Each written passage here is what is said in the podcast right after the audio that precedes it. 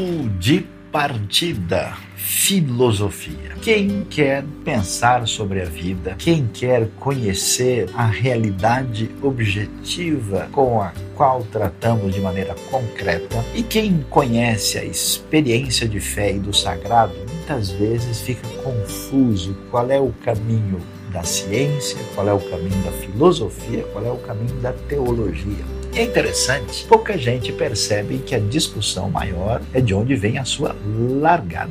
Qual é o seu ponto de partida? Qual é a sua referência? Muitas vezes me lembro de uma pessoa me perguntando certa vez se numa determinada experiência de arqueologia na terra de Israel se alguém tinha conseguido comprovar a existência de Deus. É claro que em arqueologia ninguém vai discutir detalhes sobre aquilo que envolve a teologia propriamente dita. Portanto, a gente precisa colocar o pensamento no lugar. Veja, a filosofia é uma experiência natural humana é o resultado da curiosidade sobre a experiência da realidade à nossa volta. Só que a filosofia tradicionalmente está preocupada com a explicação daquilo que é a nossa referência última, quais são as causas, quais são as nossas referências principais que explicam a realidade. Né? Por definição, usando somente a razão,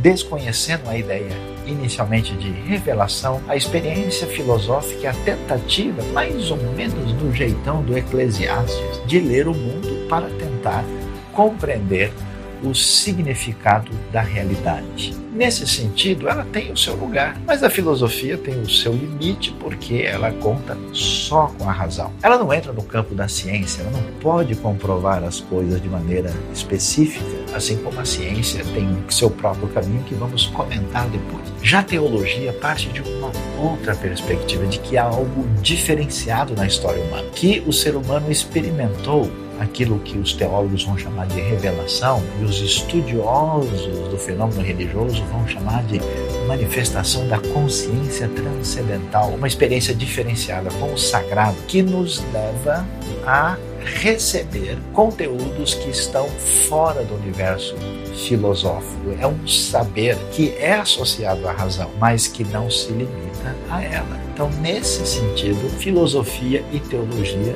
conversam. Existem modelos filosóficos aplicados à teologia. Existe uma teologia que dispensa muito da filosofia, existe teologia que entra numa sintonia sobre ela, mas de qualquer maneira, sua responsabilidade é aprofundamento, estudo e antes de qualquer coisa, saiba muito bem qual é o seu ponto de partida, senão você vai se perder tanto na volta quanto na ida.